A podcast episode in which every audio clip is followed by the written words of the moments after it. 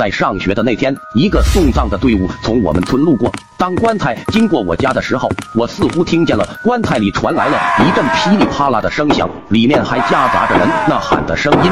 此时我心头一愣，连忙上前拉住一个送葬的人，告诉他棺材里的人好像还活着。听到这话，送葬的人鄙夷的看了我一眼，冷哼一声就走了。父亲看见我这样，连忙把我叫过来。我走过去，对着父亲说道：“爸，棺材里的人好像还活着。”听到这话，父亲说道：“傻孩子，你肯定看错了，那个人得了癌症，早就已经去世了。”我急忙反驳：“不是，我肯定没有听错。”听到这话，父亲愤怒的呵斥道：“就算他没死。”被癌症折磨了这么久，他难道不想死吗？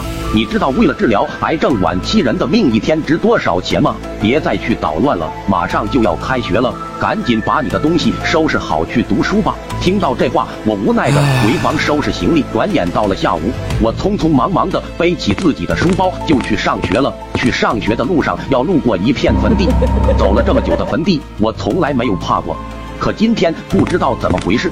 刚到坟地，我猛然间回想起今天早上路过我们家的送葬队伍，心想：哀乐这么大声，我根本不可能听见棺材里的人声。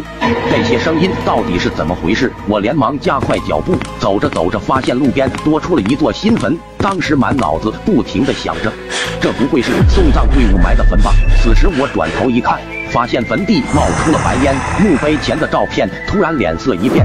对着我大声的呵斥道：“你明知道我还活着，为什么不拦住他们？是你害死了我，我要让你付出百倍的代价！”我被吓得不知所措，连忙扔下书包往学校跑。老师就是这样的，包里有我最重要的暑假作业，我是不得已才将它扔的。